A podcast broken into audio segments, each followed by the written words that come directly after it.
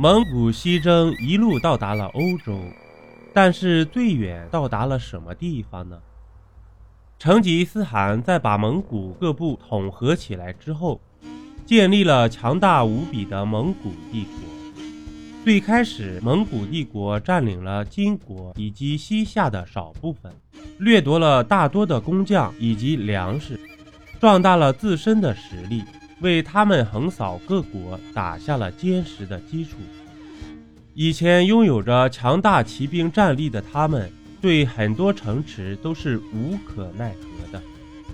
正因为这些工匠制造的工程器械，导致了他们开始拥有了攻城拔地的能力。说起蒙古帝国的西征，源自于一次花剌子模的作死。当时成吉思汗对于中东很多国家都是怀着善意的，他派出了商队。前往波斯等地的花剌子国进行商业交易，但是蒙古人的商队被花剌子国扣押了下来，把他们带去的商品都收缴了。再后来，成吉思汗又派出了他手下的使臣前往交易，但毫无意外的又被花剌子国的国王关起来了。正所谓皇帝一怒，血流千里。蒙古的大军穿越了大草原以及荒漠，来到了中东的花剌子国，进屠花剌子国的各大城市。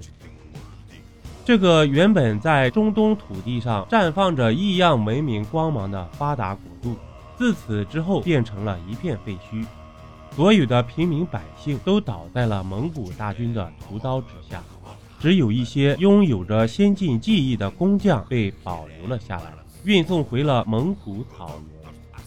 至此之后，蒙古人这才发现，相比于中国地区的墙高城坚，这些西方的国度实在是太容易攻打了。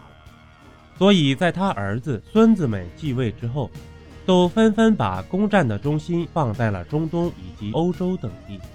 在蒙古帝国的历史中，有三次庞大的西征。最后一次西征打到了波兰、匈牙利等地，最南方打到了非洲。在攻下非洲的时候，因为大汗蒙哥的死亡，攻打到欧洲以及准备攻打到非洲的大军不得不撤回了蒙古草原，以争夺汗位。